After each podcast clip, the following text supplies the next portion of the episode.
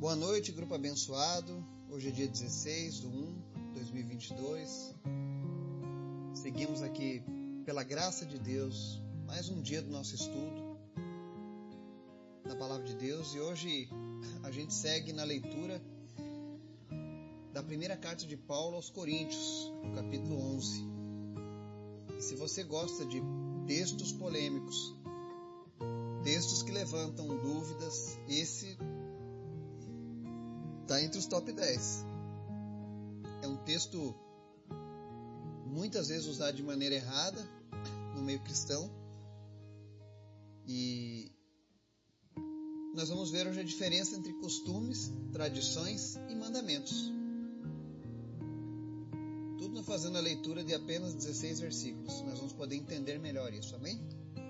Então, se você gosta de estudos, de textos que trazem polêmica, 1 Coríntios 11 foi feito para você. Não deixa de ser uma belíssima leitura quando você compreende o propósito de Deus que está nas entrelinhas do texto, amém? Antes da gente começar o estudo de hoje, eu quero convidar você para a gente estar orando, avisando que nós temos dias ali livres para você se oferecer. Você que ainda não orou você que nós ainda não conhecemos a sua voz, né? Sinta-se à vontade, não tenha vergonha.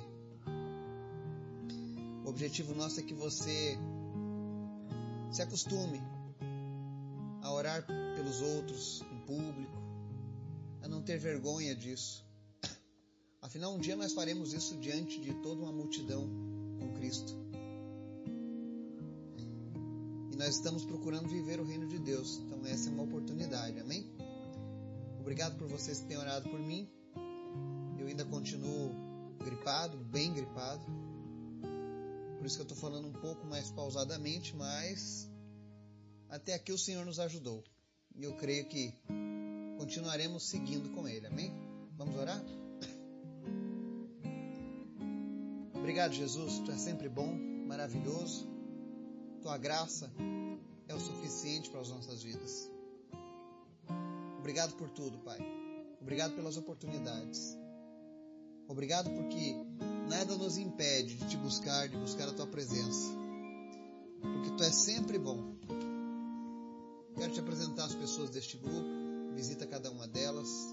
Salva, cura e liberta em nome de Jesus. Manifesta a tua graça, Pai, na vida de cada um. E vai suprindo cada uma das suas necessidades. Te apresento em especial aqueles que lutam contra o Covid, a influenza, a gripe, os sintomas de resfriado, gripais, câncer, não importa a doença. Ainda que eu mesmo esteja enfermo, o Senhor não está enfermo e no teu reino não há enfermidade. Portanto, visita-nos nessa hora e nos cura. Leva embora toda enfermidade agora em nome de Jesus. Que pessoas sejam saradas nessa noite, pelo poder que há no nome de Jesus. Também te pedimos, Pai, pela vida da avó Maria, do meu avô Veriato, pela vida da Simone. Visita cada uma dessas pessoas. Visita as pessoas da nossa lista de oração. E vai transformando vidas em nome de Jesus. Também te pedimos, Pai, que o Senhor venha falar conosco através da tua palavra. Nos ensina um pouco mais as tuas escrituras, as tuas verdades, para que nós possamos conhecer qual é a tua boa, perfeita e agradável vontade, Pai. Muito obrigado por tudo, Pai. Nós oramos e te agradecemos em nome de Jesus. Amém e amém. Texto de hoje, 1 Coríntios 11, diz o seguinte: Tornem-se meus imitadores, como eu sou de Cristo. Eu os elogio por se lembrarem de mim em tudo por se apegarem às tradições, exatamente como eu as.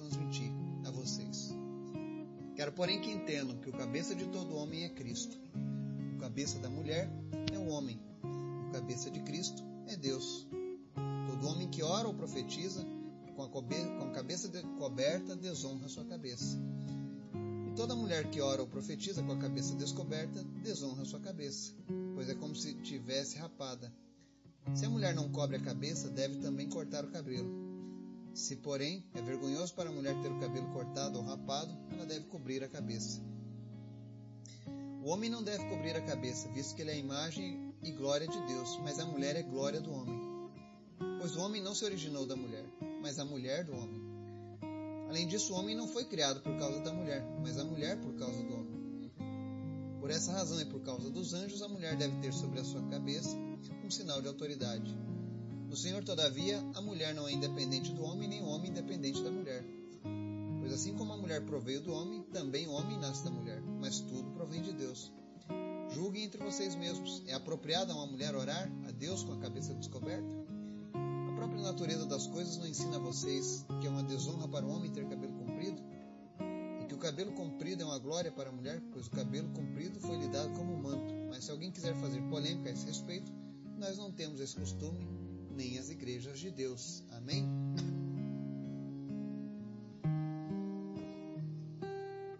Aqui nós vemos um dos capítulos mais polêmicos da cristandade. Mas o bonito desse capítulo é que Paulo começa com muita ousadia, dizendo: Tornem-se meus imitadores, como eu sou de Cristo. Como eu gostaria de ouvir homens e mulheres de Deus falando essa frase publicamente mais vezes. Sabe? Ter essa coragem, essa ousadia de dizer: Olha, eu sou um imitador de Cristo. Se você não está dando conta, olha para a minha vida e, e vamos andar juntos. Eu creio que esse deve ser o propósito de todo líder cristão, de todo bom servo, poder dizer: Olha, eu sou um imitador de Cristo. Se vocês quiserem, tornem-se meus imitadores. Eu anseio por esse dia. Poder dizer: Olha, tornem-se meus imitadores, como eu sou de Cristo.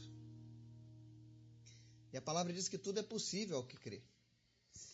E aí Paulo segue, após essa frase tão forte, ele diz assim: Eu os elogio por se lembrarem de mim em tudo e por se apegarem às tradições, exatamente como eu as transmiti a vocês. E aí a gente vem agora na primeira polêmica desse texto. Há uma passagem na Bíblia que diz que nós não devemos seguir as tradições. Porque muitas vezes a gente segue tradições que desagradam a Deus. Por exemplo, se, na tua, na, se você segue uma tradição na sua família,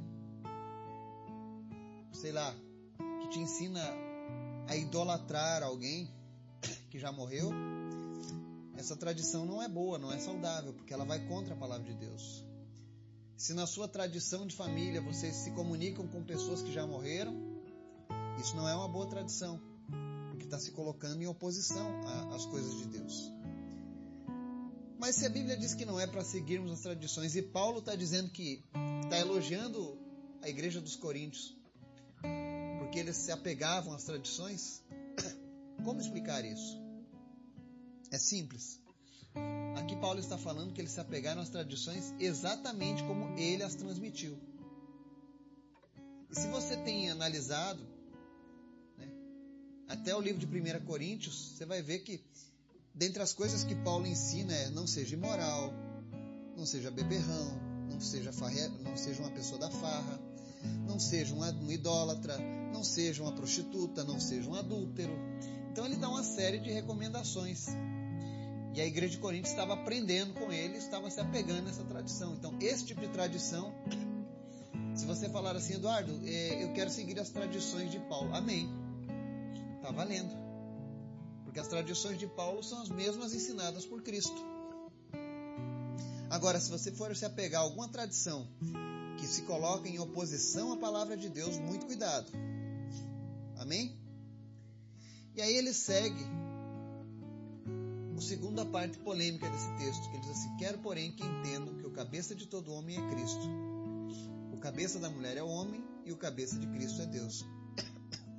Todo homem que ora ou profetiza com a cabeça coberta desonra a sua cabeça. E toda mulher que ora ou profetiza com a cabeça descoberta desonra a sua cabeça.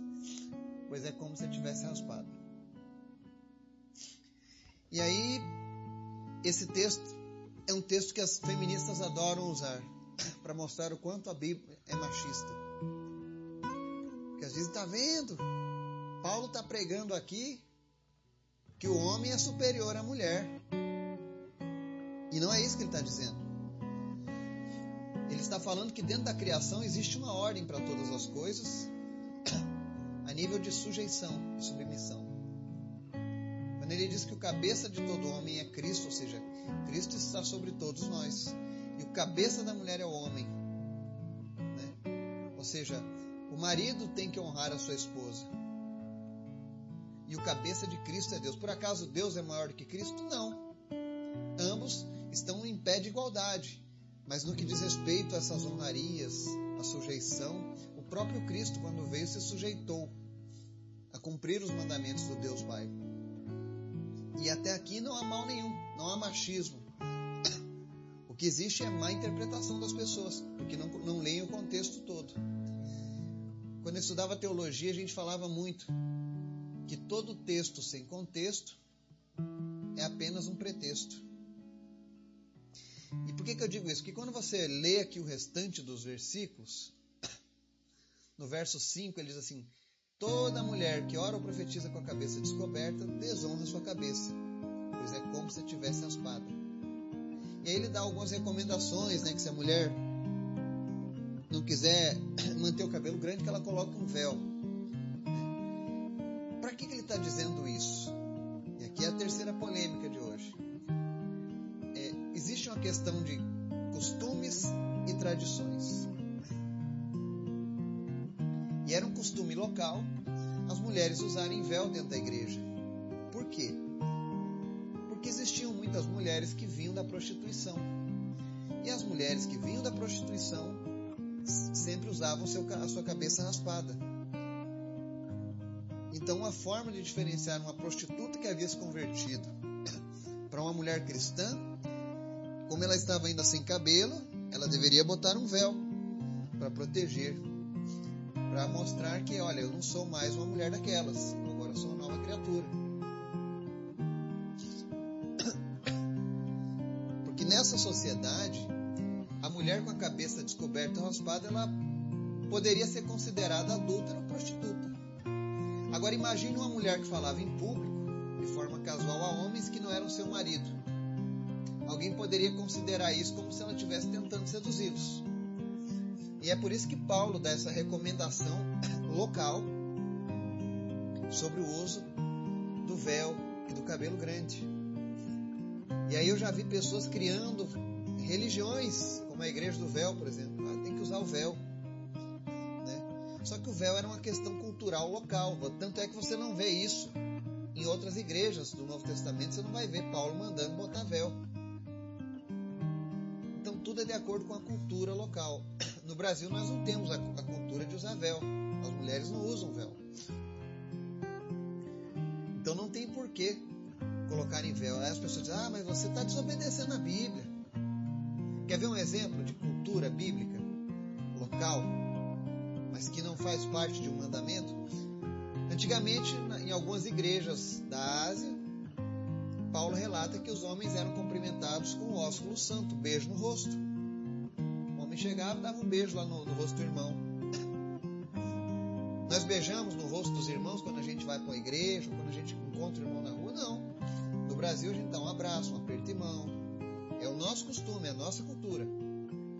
Outra coisa, algumas igrejas, como em 1 Timóteo falava sobre levantar as mãos santas em público, né? Nas orações em público. Hoje a gente já não precisa fazer isso.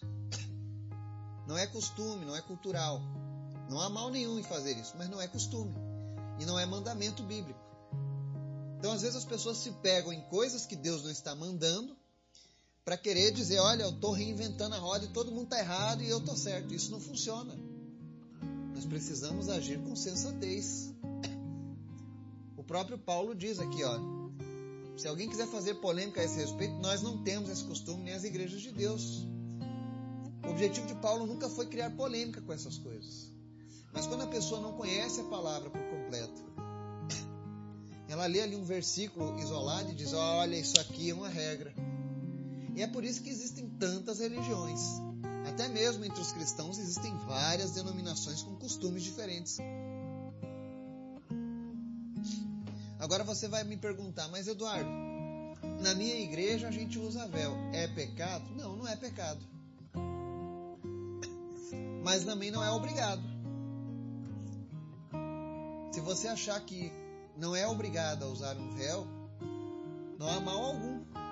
Porém, se você está inserida num contexto de congregação, numa comunhão com outras pessoas, a gente se sujeita às normas daquele lugar. É igual você ir num clube. Aí lá no clube diz: olha, não pode entrar com roupa curta. Você não vai entrar com roupa curta. Você vai obedecer às regras daquele clube. Para você entrar num, num fórum, você vai cumprir as regras do fórum. Então, se você escolheu congregar num lugar que exige você isso, e você não está de acordo, procura um outro lugar que pregue a palavra de Deus. Também não adianta sair para um lugar atribulado. Mas a questão é: pecado não é. E se você está usando o véu para agradar a Deus e não porque estão te mandando fazer isso, também não há mal algum. Questão é não fazer as coisas por imposição de homens. Porque se fizerem isso, está sendo feita uma colocação errada das palavras de Paulo. Amém? Será que ficou claro? Então tudo era uma questão de zelo de Paulo com a igreja de Coríntios. A gente tem que lembrar que a igreja de Coríntios era, um, era uma cidade que fervilhava na prostituição antes do evangelho chegar. E quando o evangelho chegou, existiam pessoas em transição. Assim como eu tenho pessoas em transição nas igrejas hoje. Pessoas que estão saindo da, das drogas. Por exemplo, a Igreja Batista do Brasil tem um trabalho muito bonito na Cracolândia. Eu já participei uma vez de um batismo em massa com pessoas que vieram da Cracolândia. Mas no começo, quando eles estavam começando a andar com Jesus, eles não tinham se livrado de todas as coisas. Mas nós tivemos que ser pacientes. Então Paulo usa desse mesmo princípio. Que as mulheres não sejam mal vistas naquela cultura local dos coríntios, ele fala: olha, use o véu. E aí ele faz até uma discussão, levanta a discussão sobre o cabelo comprido ser só da mulher. Ele não está dizendo que o homem não pode ter cabelo comprido, mas ele está dizendo que naturalmente as mulheres têm cabelo comprido e o homem tem cabelo curto. E que o cabelo comprido seria uma honra para a mulher, dada por Deus. E mais uma vez eu ressalto: isso não é um mandamento de Paulo e nem de Jesus. É apenas uma adequação para uma cultura local. Amém? Outra coisa também que é muito interessante aqui nesses textos que nós lemos voltando aí para o pessoal que gosta do feminismo, né? Ele diz ali no verso 7: O homem não deve cobrir a cabeça, visto que ele é imagem e glória de Deus. Mas a mulher é glória do homem. Pois o homem não se originou da mulher, mas a mulher do homem. Aí o feminista, a feminista vai lá e lê só esse, esses dois versículos. Está vendo? Voltou a ficar machista de novo. Mas se você ler o verso 9, ele diz assim: além disso, o homem não foi criado por causa da mulher, mas a mulher por causa do homem. E aí nós vamos voltar lá no jardim do Éden. Deus criou todas as coisas, aí criou o homem.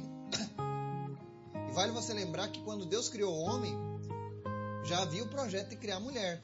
Que ele diz: Deus criou o homem, macho e fêmea, Deus assim nos criou. O projeto já estava pronto. Só que a mulher ainda não tinha aparecido no contexto. Por quê? Porque Deus queria mostrar para o homem a necessidade da mulher. Tanto é que o Adão começa a dar nome aos bichos, às árvores, a tudo. Você sabia que o nome de muitas coisas que nós temos hoje foi dado por Adão? Por exemplo, cachorro no hebraico significava amigo do homem. Leão, por exemplo, é uma origem hebraica. Eu não sei dizer o nome em hebraico, porque o meu hebraico está enferrujado, mas significava gato cabeludo. E por aí vai. Que foi o Adão que deu nome a boa parte dos animais conhecidos daquela, daquela época. E aí o Adão saiu andando e olhando aquelas coisas e viu que cada animal tinha uma parceira. Cada animal tinha uma parceira. Ele não via dois cachorros. Ele não via dois papagaios. Ele via um macho e uma fêmea. E aí ele começou a indagar a Deus. Falou: Olha, Deus, estou me sentindo meio triste aqui, porque para onde eu olho, todo mundo tem uma parceira. E eu não tenho ninguém. E aí Deus vai lá, então tá na hora de botar o projeto da mulher agora. E Deus vai lá e tira costela de Adão e cria a mulher. E tira e extrai de Adão, a mulher, a Eva era uma mulher tão bonita que extraiu de Adão uma poesia. Essa é osso dos meus ossos, né? Ele virou até um poeta quando viu a sua mulher. E você que tem a sua mulher, essa deve ser a visão que nós devemos ter para nossa esposa. Sabe? É alguém que vem para nos ajudar, é alguém que vem para caminhar com a gente. Porque sem elas a gente estaria se sentindo sozinho, triste. E ainda que a sociedade venha dizer o contrário, isso não é verdade. Por que, que Deus não criou o homem e a mulher simultaneamente? Porque Deus queria mostrar ao homem que havia necessidade dele ter uma, uma companheira. E aí, como é que alguém pega um texto que fala uma coisa tão maravilhosa assim acerca da mulher e diz que a Bíblia é machista? Já parou para pensar? Como que eu posso dizer que a Bíblia é machista se Deus aqui está revelando que existe toda uma importância na criação da mulher? Ele diz no verso 11: No Senhor, todavia, a mulher não é independente do homem e nem o homem independente da mulher. Pois assim como a mulher veio do homem, também o homem nasce da mulher, mas tudo provém de Deus. Olha que lindo. Paulo vai lá e diz o, o restante do contexto. Deus criou a mulher por causa do homem? Foi. O homem estava se sentindo sozinho, precisava de uma companheira, de uma parceira. Deus foi lá e criou a mulher para atender o, coração do homem. Por isso que Deus é um paizão. Ele sempre pensa no melhor. Mas não é porque a mulher veio depois que ela deixou de ser, que ela se tornou menos importante na criação. Pelo contrário, no projeto original ela já estava, já estava no projeto criar machos e fêmeas. E aí Deus fala, olha, a mulher veio do homem, não veio? Mas depois disso o homem precisa de uma mulher para nascer. E o resumo disso tudo é que os dois precisam de Deus, porque os dois vieram de Deus. Então não há machismo. Se você pegar os textos e ler de maneira isolada, aí você vai criar uma grande confusão, como alguns têm feito. Por isso que eu digo, é sempre bom estudar a Bíblia. Antes de você ler toda a Bíblia, não saia tecendo comentários sobre assuntos polêmicos. Você pode falar que Jesus é o Salvador. Você pode falar que Jesus veio para nos salvar dos nossos pecados. Você pode falar que Jesus cura. Mas assuntos polêmicos, leia toda a Bíblia, leia toda a palavra de Deus, para você ver a visão geral. E aí você vai entender, de fato, o que, que Deus estava dizendo naquele texto. Por isso que eu recomendo sempre a leitura, leia toda a Bíblia. Eu gostaria muito que nesse ano nós lêssemos a Bíblia pelo menos umas duas vezes tivesse mais conhecimento das coisas de Deus. E aí a gente não falasse besteira, não fizesse coisas que desagradam a Deus. E é por isso que esse texto de 1 Coríntios é tão importante. Ele mostra que Deus valoriza essa convivência entre o homem e a mulher. Ele fala muito sobre essa questão de, de orar, de profetizar com cabeça coberta, com cabeça descoberta. Era costume local. Mas o resumo de tudo que Paulo estava dizendo aqui nesses estudos é: para um homem estar orando ou profetizando, para uma mulher estar orando ou profetizando, ela precisa estar com a sua vida centrada em Deus. Amém?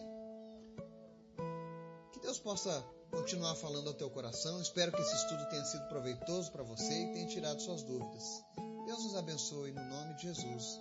Amém.